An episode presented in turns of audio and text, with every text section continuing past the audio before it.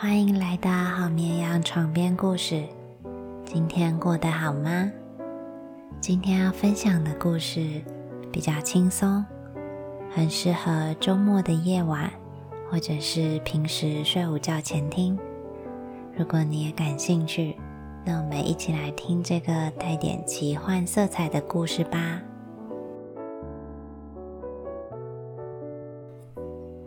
我弟弟理查。是小个子界的代表。他人手小、脚小、腰身小，老婆也矮小。他来参加我们的鸡尾酒会，坐的那张椅子也小。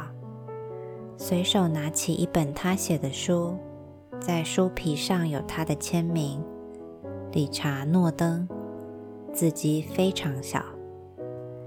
就我的看法，他整个人都散发出一种小不拉几的味道，而且他被宠坏了。到他家去，你吃的是他的东西，用的是他的瓷器，拿的是他的银器。你要是摸熟了他家里那些古怪又无聊的规矩，说不定他会赏赐给你一杯他的白兰地。就像三十年前，你要是进了他的房间，照他的意思玩玩具，他就会赏赐给你一杯他的姜汁汽水。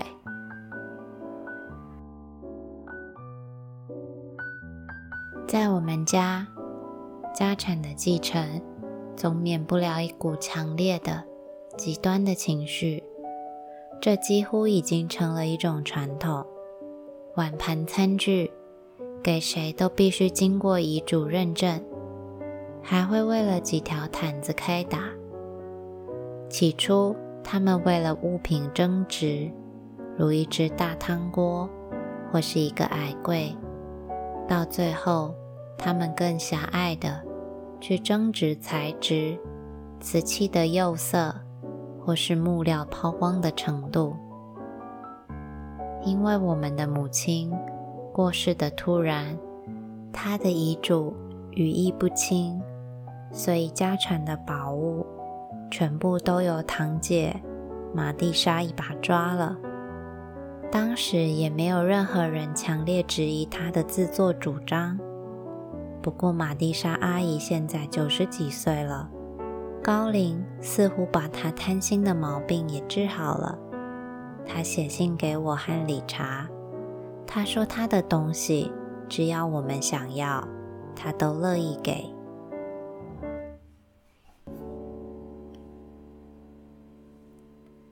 我回信说：“我想要那只矮柜。我记得那是一件很精致、有着弓形柜角的家具。它有黄铜镶边，柜面漆着多瓦戈皮革颜色。”它光洁透亮。其实我也只是随口一提，并没有真的往心里去了。可是我弟弟却非常认真。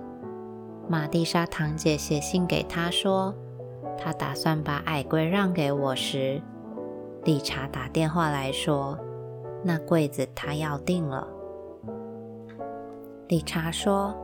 他想要的程度绝对超过于我，没得商量的。他问可不可以星期天过来看我。我们两个住的地方相隔大约五十英里，当然我表示欢迎。理查来了，在花园里，他注意到多年前送给我太太的玫瑰还在。他说。看起来我的玫瑰花还是好的很呐。我们在院子里喝酒，那是一个春日，一个令人忘怀的、有着带绿色的星期天。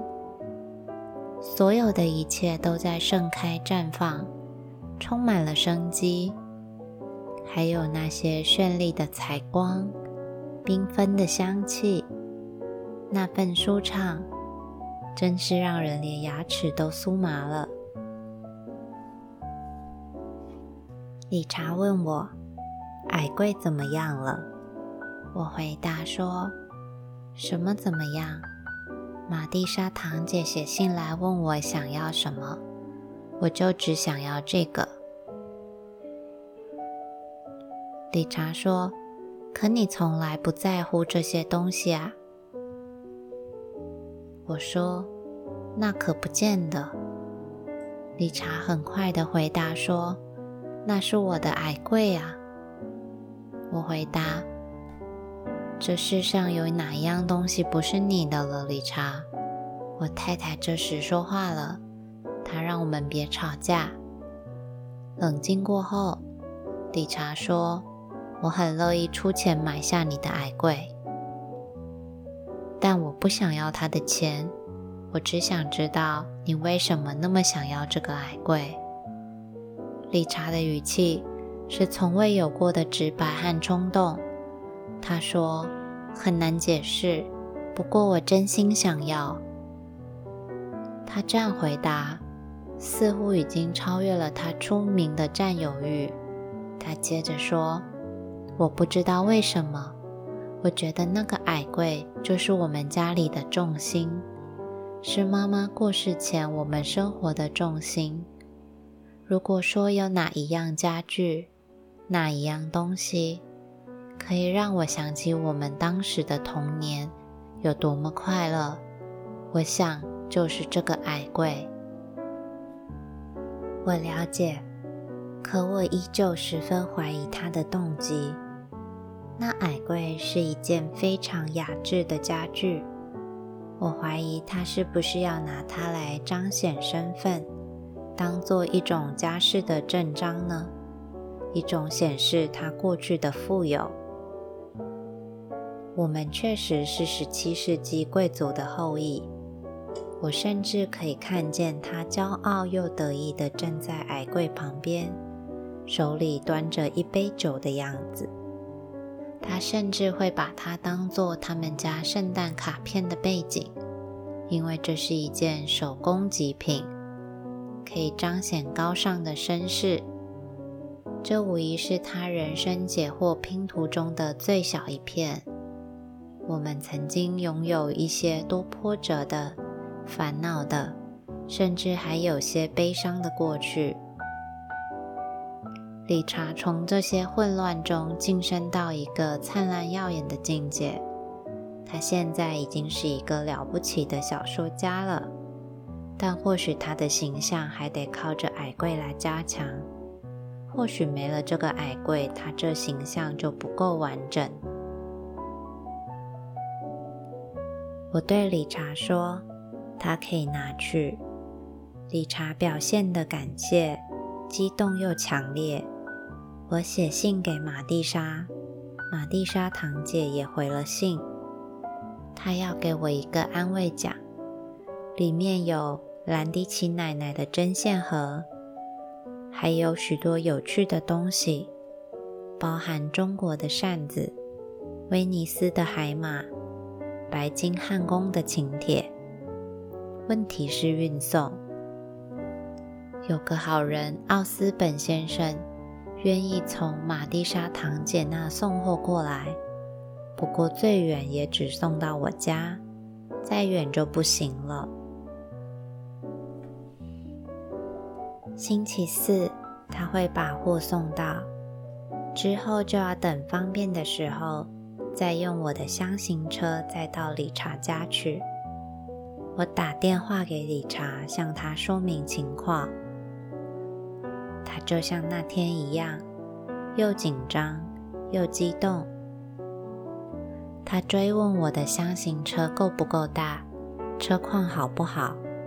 那星期四到星期天中间的那几天，矮柜要放在哪里？我绝对不可以把它扔在车库不管。我星期四回到家的时候，矮柜已经在了，就在车库里。晚饭吃到一半，理查打电话来问矮柜到了没。他说话的口气毫无遮拦，完全发自内心。他说。你不会不给我吧？我回答：“我不懂你的意思。”理查担心我扣住他，这究竟是在搞什么名堂？我糊涂了。为了这么一件家具，有必要这样又爱又妒忌的吗？我说我星期天会给他送过去。他不信任我。他决定星期天早上和小个子老婆维玛一起开车上来，护送我去他家。星期六，我大儿子帮忙我把柜子从车库挪到门厅，我将它仔细的看了一遍。玛蒂莎堂姐照顾得很好，矮柜通体红润油亮。可是柜子最顶上的台面有一圈黑色的印子，透过油亮的表层闪着微光，感觉很像是看到什么沉在水底的东西。这块黑印的位置，就我的记忆，上面本来放着一只老旧的大银壶，壶里总是插满着苹果花、牡丹、玫瑰等。等夏天过完，就会换上菊花和色彩缤纷的叶子。我还记得那矮柜抽屉里的东西，很像是我们生活各种沉积物的总汇。有圣诞花环上的丝带、高尔夫球、小狗的皮绳、扑克牌、水晶墨水瓶。还有很多不知道是哪扇门上的钥匙。这矮柜真是一件了不得的纪念品啊！星期天，理查和维玛来了，他们带了一堆柔软的毯子。为了保护矮柜，怕被我粗糙的箱型车给刮伤了，矮柜和理查。粘得像是一对情人，在看到柜面上那黑的发光的印子和沾了墨渍的抽屉，我想他应该也兴起了与我相同的回忆。我看过园丁爱恋他家的草坪，提琴爱恋他家的乐器，老太太依恋他的蕾丝花纱。可是，在这一种充满爱意的情怀里，理查在矮柜中找到自己。他关切地看着我和我儿子，把矮柜抬上箱型车，用毯子裹好。矮柜稍显大了些，雕花的爪形脚架略微突出后面的车门。理查绞着两只手，但也无计可施。好不容易把矮柜整个塞进去之后，我们启程了。他并没有强制我要小心开车，可我知道他心里是这么想的。意外发生的时候，我真看不出我有什么办法可以避开它。当时我们停在收费站，我等着找零。一辆敞篷车载着一车子的青少年，就这样撞上我的车尾，把矮柜的一只脚给撞裂了。理查怒吼：“你们这些疯子、蠢货！”他下车，挥舞着两只手，大声叫骂。其实，那矮柜的脚。这点损伤在我看来倒也还好，可是理查痛心到了一个极点，他含着泪水训斥那一车子不知所以的青少年。这矮柜是无价之宝，已经超过两百岁了，不管多少钱、多少保险，都无法弥补这个损坏。这大概是世界上已经失落最稀罕、最美丽的一样东西了。到了他家，我们小心翼翼地把受伤的古董抬进餐厅，连同包裹一起摆放在地板上。这会儿他的惊吓似乎被一线希望所取代。他用手指摸着被撞裂的位置，看得出他对这件家具动了整修的念头。他给了我一杯润喉的酒，闲聊着他的花园，就像一位谦谦君子在面对悲痛时候的表现。不过，你感觉到他的心仍系在隔壁房间那个受难者那只五斗矮柜上。我和理查并不常见面，我们有一个多月没见了。后来再度相会的时候，是那天我们在波士顿机场，两个人正巧都在等班机。那是夏天，正值仲夏。我要去南塔克特，天气很热，天色渐渐暗了。我们一起用了晚餐。服务生把一块类似脱脂棉膏的东西放在剑尖上，再点上火，就在气势豪迈的火焰中上菜。在夏日的黄昏，看着这些优雅的波士顿人和这场餐饮秀，是那么的喜气。就在火焰剑来回穿梭的时间里，理查弹起了矮柜。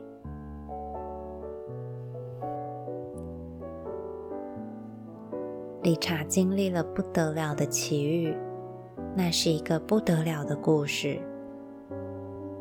首先，他查遍了附近所有的桌椅匠，他在西港找到一个会修桌腿的师傅。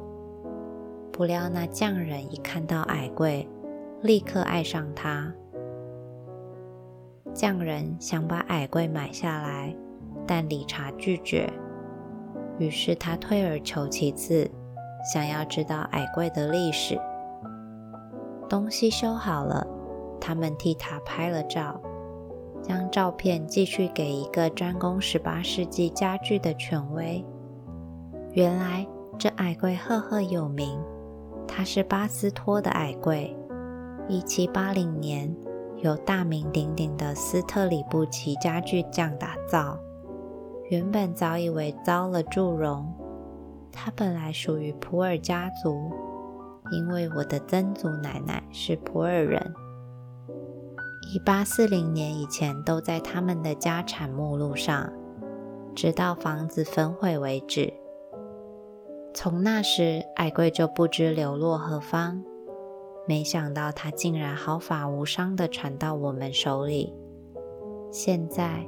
有好多德高望重的古董商都希望将它收回来，就好像浪子回头。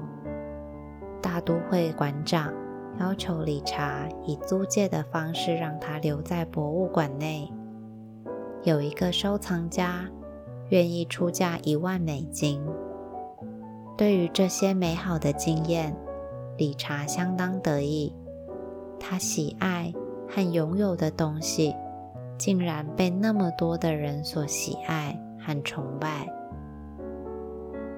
理查提到一万美金的时候，我愣了一下。毕竟我当时可以留住他的，可是我不要。我从来没有想过。我在机场的餐厅里意识到理查好像有点危险，可我没有多想。之后我们互道再见。各自飞往不同的目的地。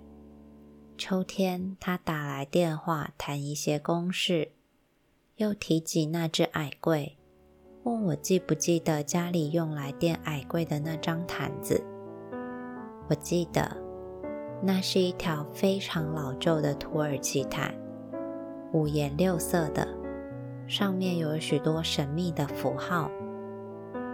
他说。他在纽约一间店铺发现一条几乎一模一样的毯子。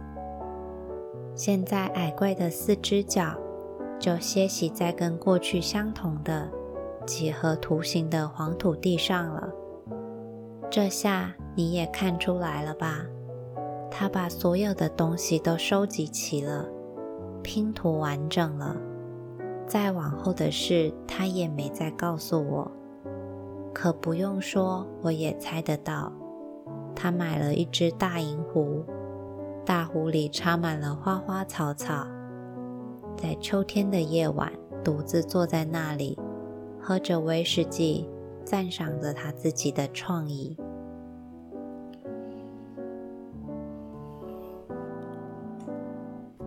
那天晚上，我想八成是因为下雨的关系。终于一切都完美无缺了。大银壶、亮黄铜、地毯，这只柜子似乎不是被他带到了现在，而是将过去的种种带进了理查的房间。这不就是他想要的吗？他欣赏台面上的黑印、空抽屉的香味，承受着雨水和威士忌的洗礼。那些曾经摸过矮柜，替他打光上漆，把酒水搁在上面，把花草插到大壶里，把零零碎碎的东西塞进抽屉的手，似乎都从黑暗中探了出来。第一个死而复生的是兰迪奇奶奶，他穿着一身黑，一身姜汁的味道，帅气、有智慧、强势。他突破传统，这个惊天之举为他的人生带来滔天巨浪。他一向态度坚定认真，生前为了呼吁女权，不惜长途跋涉到西部。到克里夫兰那么遥远的地方，她真的是一个无所不能的女性。路易莎姨妈也来了，她像往常参加聚会的时候一样，抽着雪茄，带着一条带流苏的西班牙披肩，在她身后随风招摇。圆圈耳环晃来晃去，这就是他一贯夸张的进场方式。然后他摸摸矮柜，一屁股坐上蓝色的椅子。他是个艺术家，当时他在罗马进修，直性子、招摇、热情，只要有话题性的东西，他都不放过。理查拿汤姆叔叔没辙，可他没办法不让汤姆叔叔加入。理查他无能为力。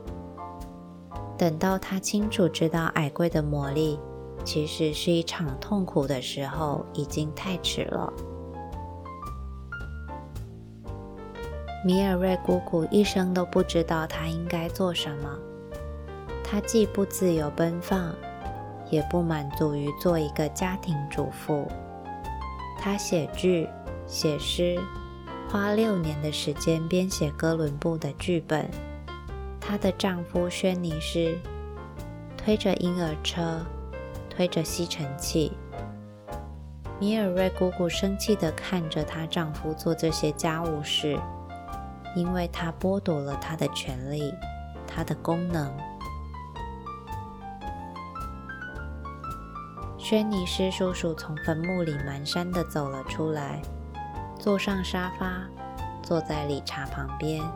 他一身酒气，他脸颊凹陷，肚子大到连衬衫的扣子都蹦开了。他的脑子和他的眼神一样呆滞。他醉醺醺的，把一根点着的香烟吊在沙发上，绒布面开始在冒烟。理查发现，现在似乎只能局限在观察的位置。他既不能说话，也不能动。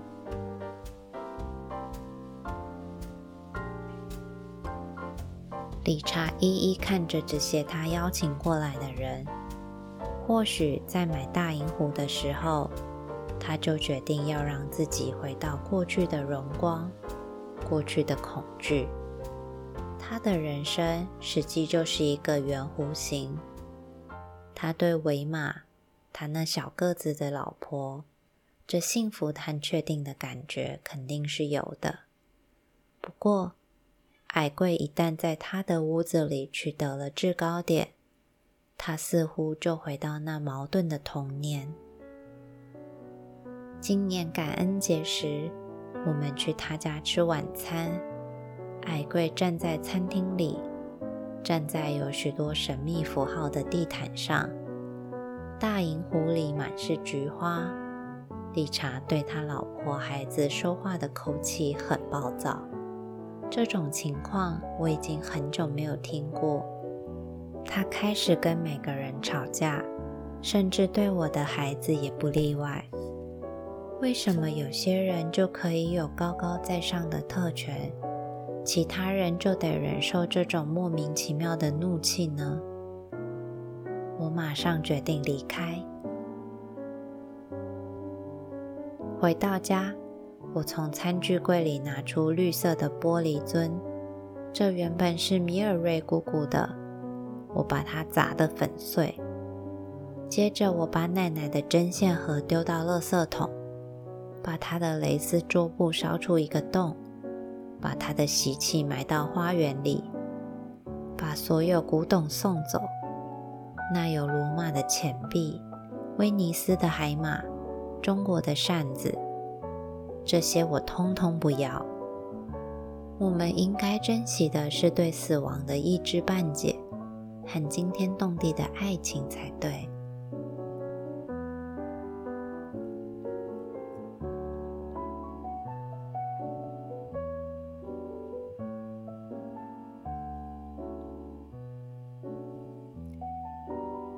还喜欢今天的故事吗？不管你现在有没有睡意，都希望接下来是属于你自己的休息时间，安静、放松、不被打扰的。那今天就先这样了，我们下次再见。